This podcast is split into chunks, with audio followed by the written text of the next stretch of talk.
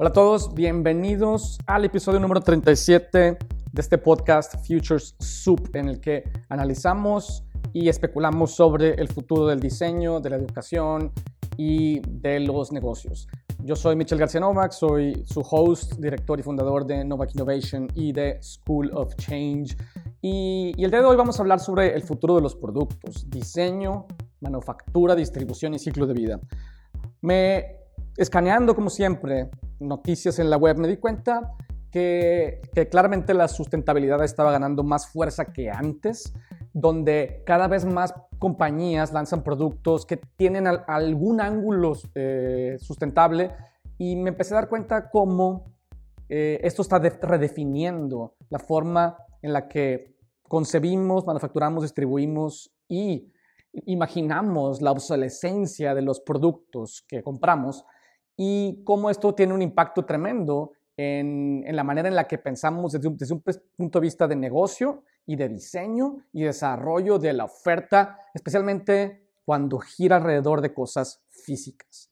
Desde hace aproximadamente 20 años, el discurso sobre la importancia de cambiar la forma en la que fabricamos, distribuimos y consumimos productos ha venido obviamente creciendo, pero las corporaciones, yo digo, no cambian a menos que tengan una razón digamos, self-interest, una, razón egoísta para hacerlo. Quiero pasar de su punto de vista, creo que ya había mencionado este punto de vista macro, de la gran aceleración. E, el mundo, por un lado, eh, hemos tenido una aceleración tremenda en los últimos 50 años de crecimiento económico, pero también del crecimiento en el uso de los recursos eh, naturales a partir de los 50, de los años 50, no, no, no de 50 años, sino de los años 50. Y parece, yo diría, que las dos guerras mundiales que se vivieron a principios del siglo XX desataron un tremendo desarrollo tecnológico que permitió producir a mayor escala que antes y ofrecer al público en general la posibilidad de comunicarse y viajar de forma más accesible que antes. O sea, de alguna forma los humanos, al igual que todos los organismos, siempre lo he dicho, somos naturalmente resistentes al cambio. Es una estrategia de supervivencia, pero al mismo tiempo somos la especie más adaptable del planeta. Y yo sé que parece una contradicción, pero es parte de la razón por la que hemos logrado sobrevivir y crecer como especie.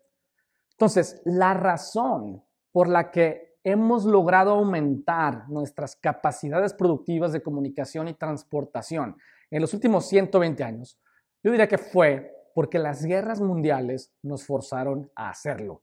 Los humanos no cambiamos a menos de que nuestra supervivencia dependa de ello. Y cuando estamos inmersos en guerras mundiales, claramente la, maquinaria y la infraestructura de fabricación y distribución de productos, de la tecnología de transportación, etcétera, se se metió en, un boost tremendo debido a que teníamos, o sea, los países tenían, buscaban sobrevivir, ganando la guerra, por así decirlo. Entonces, esta gran aceleración que hemos vivido de los años 50 para acá es conocida como el antropoceno. Eh, o sea, el impacto que hemos tenido en el planeta es tan grande que ya es considerado al igual que una era geológica como la paleozoica o la mesozoica, está el impacto de los humanos en el mundo. Entonces, yo recuerdo a principios de los años 2000, después de haber perdido la presidencia de Estados Unidos, Al Gore sacó su libro y documental que se llamaba An Inconvenient Truth. Y, y esto yo diría que fue de las primeras cosas que comenzaron a darle fama y notoriedad a, a él y al tema, ya que logró que el público se comenzara a interesar y a poner atención en el tema de sustentabilidad, porque digamos que lo hizo de una manera inteligente. Presentó la información con una estrategia de diseño muy bien diseñada, mucho infographics, que, en aquel tiempo no era algo común, y, y, también mucho teatro, ¿no? Ya que logró engagement particularmente yo diría de la generación X y probablemente algunos jóvenes millennials. Si recuerdan, las infográficas estaban increíbles, el hombre se subía en una grúa para, para mostrar cómo la gráfica se salía del límite de la pantalla y, hacía un tremendo, tremendo show. Entonces, lo querramos aceptar o no, El impacto que hemos tenido los humanos en el mundo es al mismo tiempo asombroso, ¿no? las pirámides, templos, edificios, ciudades, etcétera, y devastador en términos de emisiones de carbono y de la basura que generamos. Entonces yo diría que gracias o gracias a, esta inercia inicial que hemos vivido en los últimos años, las cosas comienzan a cambiar. Se empieza a notar que las empresas y las corporaciones comienzan a adoptar prácticas más sustentables y, prometen ser carbon neutral o ser completamente circulares para el 2030. Y como ustedes saben, uno, de los discursos de esta idea de la economía circular es que necesitamos seguir fabricando productos con plástico siempre y cuando sea reciclado para mantenerlo fuera de la naturaleza y que no afecte a la fauna y a los animales. Lo cual hace sentido ya que el plástico no lo podemos desintegrar. Llegó para quedarse y hay que mantenerlo donde haga menos daño. Entonces la razón, yo diría, por la que las corporaciones comienzan a tomar la sustentabilidad en serio, no es porque les, les haya caído el 20, no es porque se hayan vuelto más benevolentes, sino porque necesitan cambiar para sobrevivir. Y ese es el punto medular de esta parte inicial del podcast del cual les quiero hablar y luego les quiero presentar algunos ejemplos interesantes de qué está pasando desde un punto de vista de producto, cadena de valor y de marketing. Entonces, por un lado, yo diría que las nuevas generaciones son, son digamos, en gran medida culpables de este cambio en el buen sentido de la palabra. No, traen un nuevo chip. Están menos interesados, por ejemplo, en productos materiales y más interesados en consumir, como ya sabemos, experiencias. Por otro lado, también estas nuevas generaciones se convirtieron en adultos, eh, adultos que ahora toman sus propias decisiones de consumo, jóvenes adultos, obviamente, y al haber crecido eh, con un set de valores diferente, tanto por la educación que recibieron en casa, en la escuela y la información que tienen a su disposición, son mucho más conscientes y esta conciencia está asustando a las corporaciones por tres razones. Primero, son más vocales. O sea, la plataforma de comunicación con la que estas nuevas generaciones crecieron los empodera de una forma nunca antes vista. Esto combinado con la cantidad de información que tienen a su disposición, pues ha desatado inevitablemente una era de transparencia en la que el público con acceso a información y con capacidad de llegar a millones de personas están forzando a las corporaciones a tomar decisiones correctas desde un punto de vista de sustentabilidad e inclusividad. Entonces, la juventud, ustedes sabrán, siempre ha sido rebelde, pero otras generaciones pues, no teníamos ni la información ni las herramientas de comunicación. Pero probablemente también lo que teníamos y esta generación no tiene es miedo. Miedo de perder el empleo o de las represalias que una compañía podría tomar en nuestra contra si expresamos nuestro punto de vista pero una generación que creció en una época de abundancia, donde nunca ha faltado nada, y está menos interesada en la riqueza por la riqueza, que tiene más educación y más oportunidades que las que nadie había visto hasta los últimos 20 años, no tiene miedo de señalar las acciones que observa y reprueba de parte de las corporaciones. Entonces, uno de los primeros temas es, son más vocales y no tienen miedo porque tienen demasiadas oportunidades y opciones. Segundo, como ya sabemos también, eh, eh, yo sé que esto no es nuevo, pero lo estoy mencionando como, como preámbulo y como fundamento para lo que está sucediendo, esta nueva generación consume con sus valores. Como ya hemos dicho antes millones de veces, las nuevas generaciones eh, compran productos y servicios con los que comparten valores. Algunos de esos valores tienen que ver, evidentemente, con sustentabilidad e inclusión.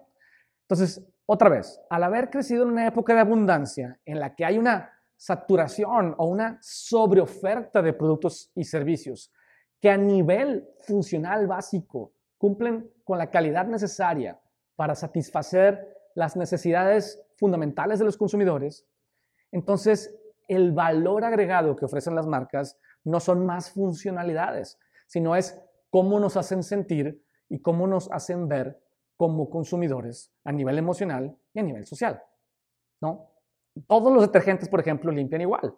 Entonces, compro el detergente que me hace sentir o me hace ver mejor. O sea, compro los productos con los que comparto valores. El año pasado hice un podcast en el que explicaba la evolución de lo que es considerado cool y cómo cool es un concepto que ha detonado gran gran crecimiento económico para, para la economía. Entonces, pues voy a regresar un poco a ese tema.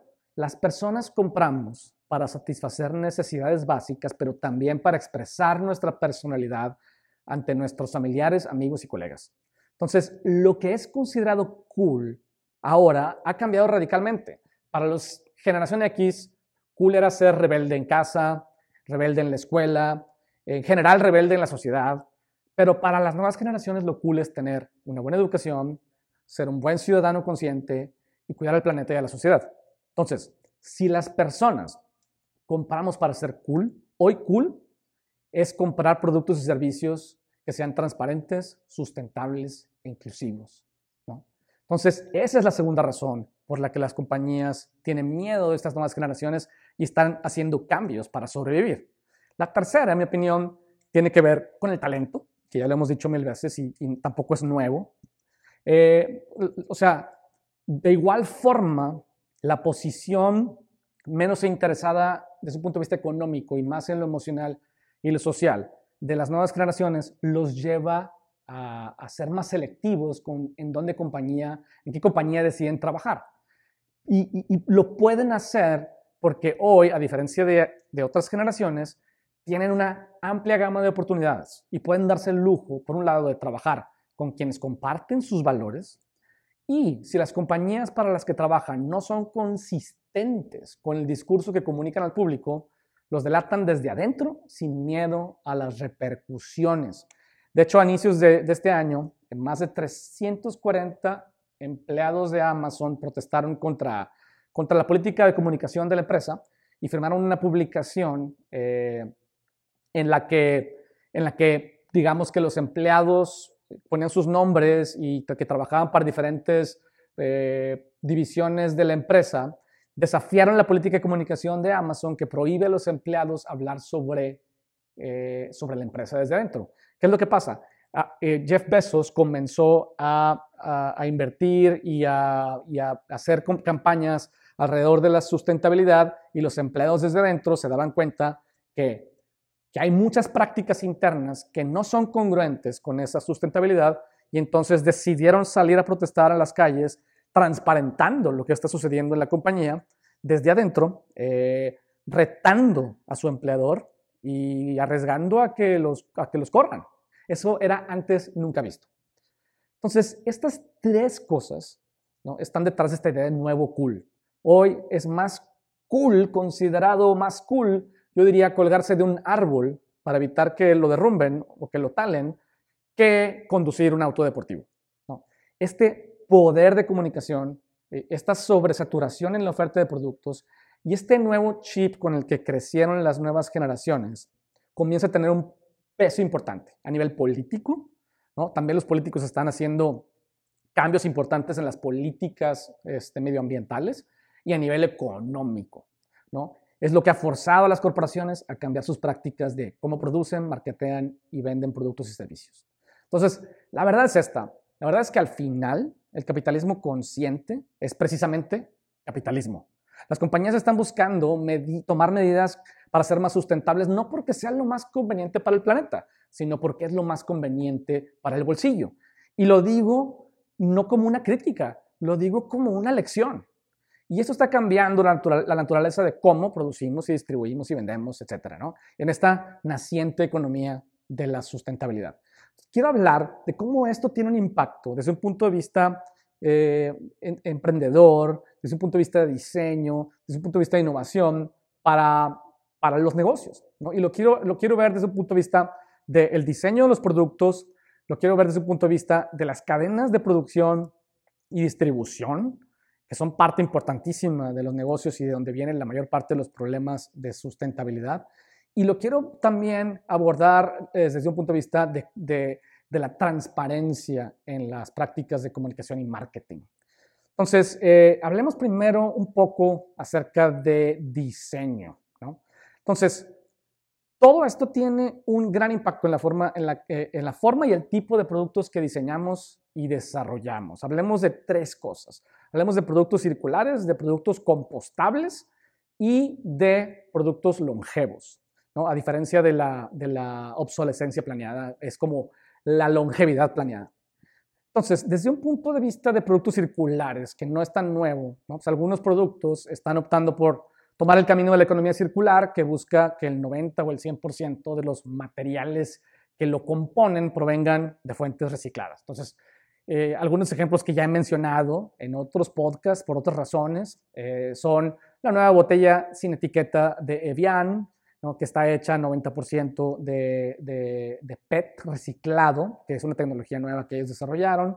Los zapatos Space Hippie de Nike, fabricados 100% a, partir de basura espacial, etc. ¿no? Entonces, este tipo de approach tiene implicaciones para los diseñadores y para los emprendedores, ya que es necesario pasar, fíjate, de un diseño centrado en el usuario a un diseño centrado en todos los stakeholders que componen el sistema en el que el producto es manufacturado, distribuido y consumido. Esto quiere decir que el punto de vista de los diseñadores tiene ahora todavía que ser más sistémico. ¿no? En la escalera de diseño eh, eh, ha venido evolucionando la, la disciplina del diseño, pasando de estar enfocado en la estética, primer escalón, estar enfocado en la, diríamos, en la función y la forma, segundo escalón. El tercer escalón estaremos hablando de la usabilidad, de la experiencia de uso física y, y, también la experiencia de uso no tangible en productos digitales, UX. Estaremos hablando del diseño como una herramienta estratégica de los negocios para asegurarnos de que estamos invirtiendo en los productos y servicios que tienen más impacto estratégico para el negocio Luego, el siguiente escalón es el diseño de sistemas, ¿no? el sistema educativo, el sistema de salud, etc. Eh, y, y, también el diseño del cambio es el, es el siguiente escalón y el diseño de la cultura. Estamos viendo, yo diría, cómo el, el diseñador necesita expandir sus horizontes desde la estética hasta el cambio y la cultura. Y yo diría que el diseño sustentable y los productos circulares requieren un punto de vista sistémico un punto de vista eh, de cambio y un punto de vista eh, tremendamente cultural. Entonces, necesitamos como diseñadores entender la cadena de valor de los negocios para los cuales trabajamos. Y esto tiene implicaciones en conocimientos y habilidades de estrategia de negocio y una expertise de materiales reciclados que tengan la calidad y la duración apropiada para que el producto dure. ¿no? Entonces, quiere decir que tenemos que entrar en temas en los que antes jamás consideraríamos entrar. También es necesario pensar en el ciclo de vida del producto y qué componentes pueden ser reusables. Entonces, algunos ejemplos de esta idea de, productos circulares interesantes. Hay una compañía, un startup, de hecho, que se llama Dispatch Goods. O sea, dispatch es como, tiene que ver como un envío, Goods que se envían, eh, bienes que se envían, productos que se envían. Y Dispatch Goods lo que hace es que se asocia, es como una plataforma que se asocia con restaurantes y, con consumidores para ofrecer eh, opciones de contenedores reutilizables para comida, para llevar la comida al domicilio. ¿Por qué? Uno, porque lo que ellos dicen es que solamente el 1% del plástico existente en el planeta se recicla, lo cual me sorprende, yo no sabía. Y peor aún, el 40% de todos los plásticos producidos provienen de empaques de comida que se usan solo una vez. Entonces lo que ellos hacen son empaques de, aluminio, como si fueran tupperwares, y tienen como, como si fueran eh, buzones en las esquinas de, las ciudades, en donde tú pides a un restaurante que tenga asociación con Dispatch, y entonces lo que hace es te va a mandar la comida en, como si fueran envases reusables, eh, tupperwares, tú vas a consumirlo y luego vas a regresar este tupperware al buzón que esté más cerca de tu casa. Y entonces, de esa forma, no tienes que comprar Tupperware, no tienes que participar en, en, esta, en este 40% del plástico producido. Y, yo creo que por ahí eh, son un ejemplo de algo interesante que está por venir. Quizá en un ejemplo más aburrido, eh, la, la, línea de, de, de, Nike, la línea de All Condition Gear, que es esta línea, tiene que ver con montañismo y con gear para, ¿sabes? Para para hacerle frente a los elementos de la naturaleza, etcétera, y más ahora en la pandemia que la gente le ha metido más, más tema al rollo de, del hiking. Entonces tienen un plan que se llama Move to Zero, evidentemente Zero Waste y demás. Y está lanzando una línea de All Condition Gear, de equipo de montañismo, enfocada en sustentabilidad. Entonces, según esto, el 85% del material con el que está fabricada la colección eh, tiene un 90% de material reciclado. Y está bien, o sea, yo sé que esto es parte marketing, parte realidad, pero son pasos dándose hacia allá. Y luego está quizá algo un poco más interesante. Ya, ya hablamos de productos circulares. Quisiera hablar de productos composteables y productos que quizá no nos imaginaríamos. Entonces, como ustedes saben, un producto composteable tiene la, capacidad de, sufrir descomposición biológica, eh, de modo que el material se vuelve indistinguible, se descompone en dióxido de carbono, agua, compuestos inorgánicos y demás. Entonces son productos fabricados específicamente para descomponerse al final de su vida útil. Entonces, tradicionalmente los productos compostables pues, son artículos como bolsas, recipientes para llevar, cápsulas de café, como, como las Nespresso, pero, pero no, no como las Nespresso, envases y empaques de alimentos, vasos, platos desechables y demás. ¿no? Pero está comenzando a cambiar el tipo de productos composteables que estamos viendo. Eh, hace poco me encontré un artículo que hablaba de una hoodie, una sudadera biodegradable, ¿no? y esto la hace una, una, marca de ropa de la que ya he hablado antes, que se llama Voleback. Voleback ¿no? ha creado esta hoodie que es completamente composteable y biodegradable porque está hecha de cáscara de, de, de, granada, de pomegranate, ¿cómo se dice pomegranate en español? Dios mío. Eh, granada, creo, ¿no? Entonces, puedes enterrarla en el suelo o tirarla este, como si fuera abono junto con, con cáscaras de fruta de tu cocina, eh, porque está hecha de plantas, ¿no? está hecha de cáscara de frutas. Entonces, cuando, cuando, cuando se enfrenta calor y bacterias, bacterias, la sudadera de donde vino, este, desaparece sin dejar rastro. Eh, me encanta esta idea como de, particularmente porque la moda es uno de los principales agresores en este tema de, de la, pues básicamente de las emisiones de carbono y del, y del desperdicio. Entonces, ese es un ejemplo interesante. Otro ejemplo que me pareció interesante es Ron Bacardi. Eh, que tiene un montón de marcas. Tiene Ginebra Bombay Sapphire, tiene Grey Goose, el, vodka, tiene Tequila Patrón, Vermouth Martini, Dewar's, el, el whisky escocés. Y actualmente vende 80 millones de botellas de plástico al año, lo que equivale como a supuestamente a 3.000 toneladas de plástico. Entonces las nuevas botellas estarán hechas de un material que se llama Nodax PHA, eh, de, de, una compañía que se llama Danimer Scientific, y están hechas de canola, soya, palma y otras semillas de plantas en lugar de productos derivados del petróleo. ¿no? Entonces, las nuevas botellas van a, ser, para, que, para estar hechas para que se puedan biodegradar en 18 meses, lo cual ellos dicen es 398 años más rápido que una, una, una botella de plástico como las que actualmente usan. Eh, y entonces me parece interesante, ¿no? Cómo este, pero es interesante es como diseñadores, vamos a tener que pensar en eso, vamos a tener que pensar en cómo se transportan estos productos, eh, en, cómo no afecta el ciclo de vida en anaquel, eh, o si la quieres tener en tu, por ejemplo, en mi casa una botella de Bacardí, aunque no tomo Bacardí, pero puede durar cinco años en la alacena.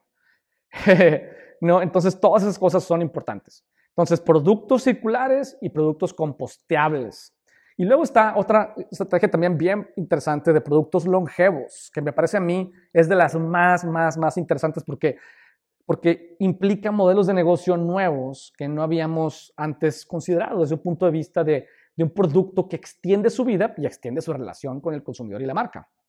Entonces, eh, productos longevos me refiero exactamente a eso, productos que extienden su ciclo de vida para, por un lado, garantizar que sigan siendo útiles y, e incluso que se puedan mejorar a través de la, como hacer updates sí de software, pero también físicos.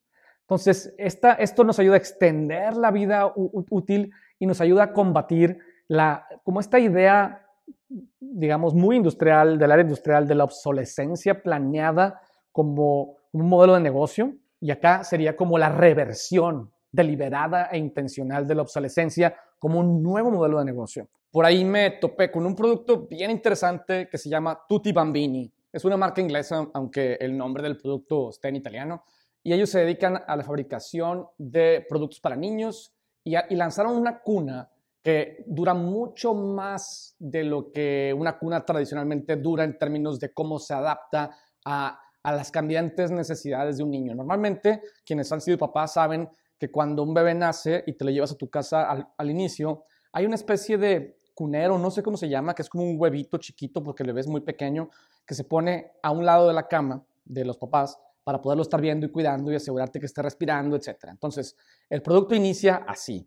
Después, como, a los, como al mes más o menos, o sí, más o menos como al mes o, dos meses, al bebé lo puedes llevar a la cuna. Y entonces ese cunerito pequeñito, digamos que se vuelve obsoleto hasta que tengas otro bebé, si es que tienes otro bebé.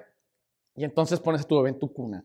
Y normalmente esta cuna, pues el bebé la puede usar por dos o tres, sí, un año, a lo mejor un año, un año o dos. La verdad es que ya no me acuerdo. Pero después de dos años, la cuna grandota y el cunerito chiquito ya no sirven para nada. Eh, y entonces este producto lo que hace es, comienza como este cunero pequeñito y luego se convierte en una cuna de tamaño normal y después se convierte en una cama tamaño junior y después se convierte en un sofá. Tal suerte que básicamente el, producto puede, puede acompañar al niño toda su infancia, hasta, que, hasta que cumpla, yo qué sé, 15 años y quiera un cuarto más de adolescente. Entonces, un producto que normalmente hubiera durado meses, o la cuna un año, 12 meses a lo mucho, eh, ahora puede durar 10, 12, 15 años en términos de, de, la utilidad que ofrece, no en términos necesariamente de la manufactura. Obviamente la manufactura pues están hechos para durar, pero, pero es, un, es un producto que, que, ganó algunos premios como Cozy XL, está diseñado por un, vato que se llama Michael Samuel y, y ha sido premiado precisamente por cómo se adapta. Y no solamente eso, sino que aparte es 100% portátil y se dobla como si fuera al tamaño de una maleta. Entonces, un producto que extiende su vida, no, no necesariamente a través de add-ons ni de updates, pero a través de su transformación, así como producto transformer.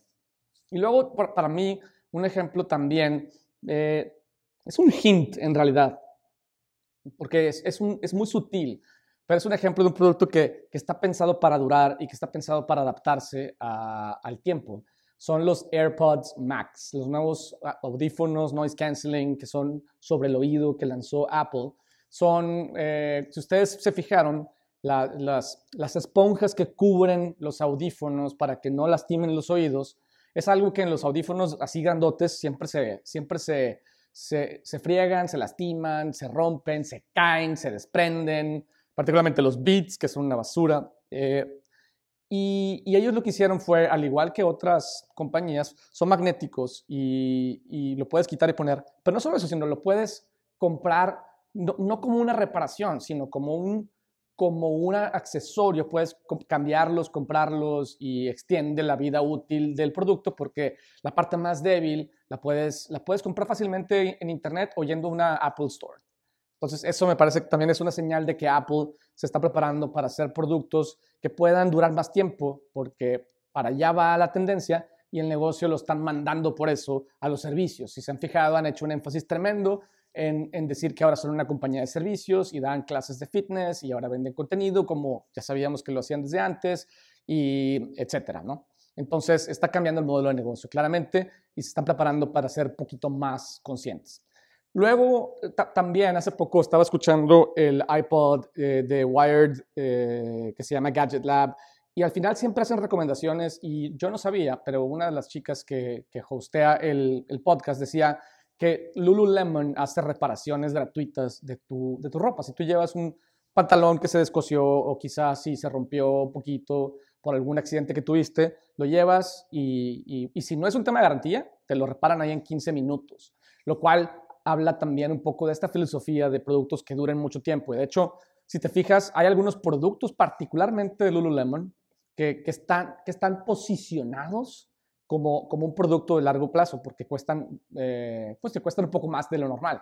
Entonces, por ejemplo, eh, tiene una, un t-shirt que se llama, exactamente, se llama Five Year, five year Basic Tee. O sea, una, es una t-shirt de 5 años, que te va a durar 5 años. Sí, cuesta 50 dólares, pero te va a durar 5 años en perfecto estado. Entonces, e, esos son algunos ejemplos de, esta idea de los productos longevos como, una nueva tendencia de, cómo se diseñan eh, los productos del futuro. Y luego quisiera entrar un poco al tema de, producción y distribución, porque no es nada más, o sea, el, problema de la sustentabilidad, como ustedes saben, no es nada más estar en, el producto y los materiales, sino en toda la cadena de cómo ese producto se sourcean los, los insumos, se fabrica, se distribuye y demás. Entonces, hay aquí en este tema de producción y distribución algunos temas bien interesantes que están cambiando, particularmente dos. Eh, eh, cadenas de suministro transparentes es una y la otra para mí son cadenas carbon neutral. Ahora, el tema de cadenas de, suministro transparentes siempre, siempre ha existido. O sea, la transparencia eh, básicamente se ha convertido en una prioridad porque le ayuda a las compañías a saber dónde están sus productos. Pero el tema es que se ha convertido en una prioridad todavía con mayor fuerza porque los consumidores quieren saber exactamente de dónde viene ese producto, ¿sabes? ¿Cuánto, cuánto, por dónde pasó? Si fue fabricado en un país donde se abusó de, ¿sabes? Del labor de, gente, de gente, ¿no? Si es, por ejemplo, el cacao tiene la, eh, como la, la tendencia de los chocolateros a fabricar el chocolate en, o sea, los granjeros que, que, que, que colectan y cosechan el cacao tienden a pagar muy poco y es una especie como de esclavitud moderna y hay gente que quiere saber y no quiere comprar chocolates de esa marca o, de, marcas que hagan eso. Y la única forma en la que pueden confiar en esto es a través de la transparencia de las cadenas de suministro. Ahora, esta transparencia no es algo nada más que tecnológicamente se puede medir. Claro, hay un montón de, sensores, las pallets tienen ahora sensores Internet of Things, incluso ahora hay un chip que se lo puedes poner hasta un pescado, ¿no? hay una compañía que pone chips para mariscos por, el tema de, de frescura. Eh, y, lo, pero lo interesante para mí es que usan blockchain para transparentar la cadena de suministro, al grado que si tú compras el producto en el supermercado y, y escaneas un QR code, puedes saber exactamente dónde estuvo ese producto, de dónde viene, cómo fue sorciado y demás, sin que la compañía tenga la posibilidad de distorsionar esa información. Es información que, que, está protegida por blockchain. ¿no?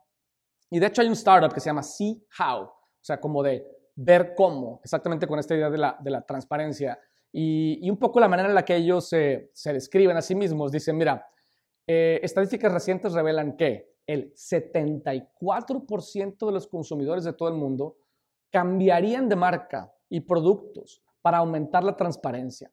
Eh, literalmente irían y comerían una barra de chocolate diferente si supieran de dónde viene ese chocolate.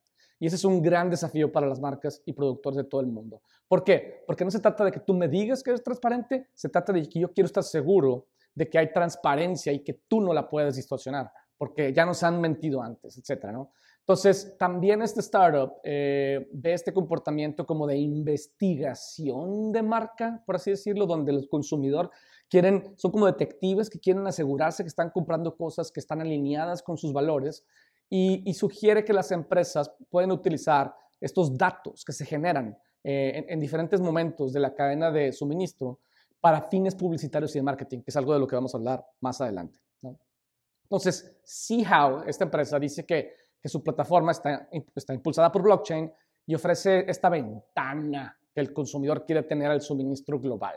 ¿no? Y, y, esta startup está comprobando actualmente o probando actualmente su software que está basado en blockchain con una empresa de café que no quieren nombrar, pero supuestamente una de las más grandes del mundo, como un medio para informar eh, la transparencia al consumidor. Entonces, de alguna forma, esto es un poco lo que está sucediendo con compañías como, como, como SeaHow, que son una plataforma para que las marcas que saben que necesitan darle transparencia, no solamente a sus proveedores, sino a sus consumidores, pues lo hagan de una manera confiable y, que, no, y que el consumidor pues siga, siga comprándolos y siga siendo leal a ellos. Y luego está el tema de las cadenas de, de carbon neutral, que si bien es un tema que no es nuevo, yo diría que hay un énfasis tremendo en todas las compañías con respecto a este tema de, de, asegurarse de que la manera en que distribuyen y fabrican los productos, eh, pues digamos que generen cero emisiones de gas y, y, hay un montón de compañías que están prometiendo que para el año fulano de tal y para el año fulano 2025, 2024, 2030 y demás, eh, de hecho ahora en, el verano, junio del 2020, Apple presentó un plan para convertirse en una compañía carbon neutral, todo su negocio, desde la cadena de suministro, fabricación, ciclo de vida del producto, para el 2030. Y, y lo que hace es que hoy sus operaciones corporativas y globales ya son carbon neutral, pero el compromiso es que para el 2030 todos los dispositivos de Apple vendidos tendrán un impacto climático neto cero. Ahora, esto quiere decir que van a cambiar el diseño y la naturaleza del producto, no nada más la cadena de suministro. Eh, y esto me conecta con los AirPods Max que les decía hace rato.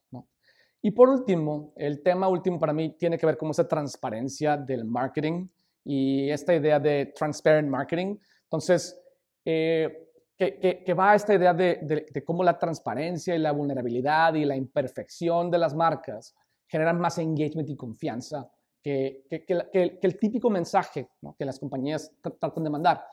Entonces, lo que está sucediendo es que los mercadólogos este, están dándose cuenta que cuando los anunciantes y las empresas, las empresas eh, digamos que mandan mensajes más transparentes, más vulnerables en su marketing, aumenta el engagement. Entonces, eh, este, este, esta idea de que el marketing tenga más vulnerabilidad se ha vuelto tan popular que de hecho eh, pues, para eso nace el término para describirlo, marketing de transparencia o transparency marketing. Entonces, esta táctica tiene algunas raíces eh, en, lo que, en lo que la gente que se dedica a las relaciones públicas han sabido durante décadas. La honestidad, la transparencia y la vulnerabilidad generan intimidad. Y en la última década, los mercadólogos se dieron cuenta que las personas no quieren conectarse con entes abstractos, que son las marcas, quieren conectarse con algo que se, que se sienta más humano. Entonces necesita tener vulnerabilidad, necesita tener honestidad, necesita tener transparencia y demás. ¿no? Y, algunas compañías lo están usando precisamente a su favor. Entonces, hay una, hay una investigación que hace una compañía que se llama Label, como etiqueta, Label Insight, y dice que el 94% de las personas tiene, tiene, tiene una tendencia a ser más leal a marcas transparentes.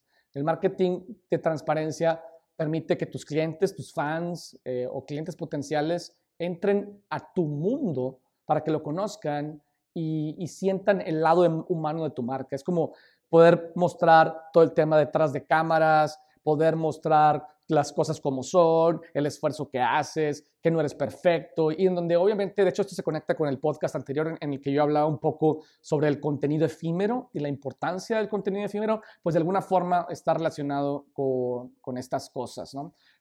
Entonces, eh, al final yo creo que hablando de, consumo como conclusión, eh, eh, al, al, igual que en los 60s y en los 70s, las corporaciones estaban preocupadas porque había una nueva generación que estaba promoviendo valores, en aquel entonces al menos anticonsumistas, pero eventualmente, pues el capitalismo encontró la forma de darles la oportunidad de ser únicos. O sea, en aquel tiempo los hippies y los beatniks estaban en contra como de, un consumismo donde todo el mundo era igual y donde todo el mundo tenía que comprar lo mismo para pertenecer. Y usaron evidentemente la actitud rebelde y elevaron los valores, digamos, de las minorías como de, las minorías raciales y de los trabajadores, usando chaquetas de cuero y, este, y pantalones de mezclilla y etcétera, como una actitud anticom, o sea, anticonsumista, iba a decir anticomunista, anticonsumista.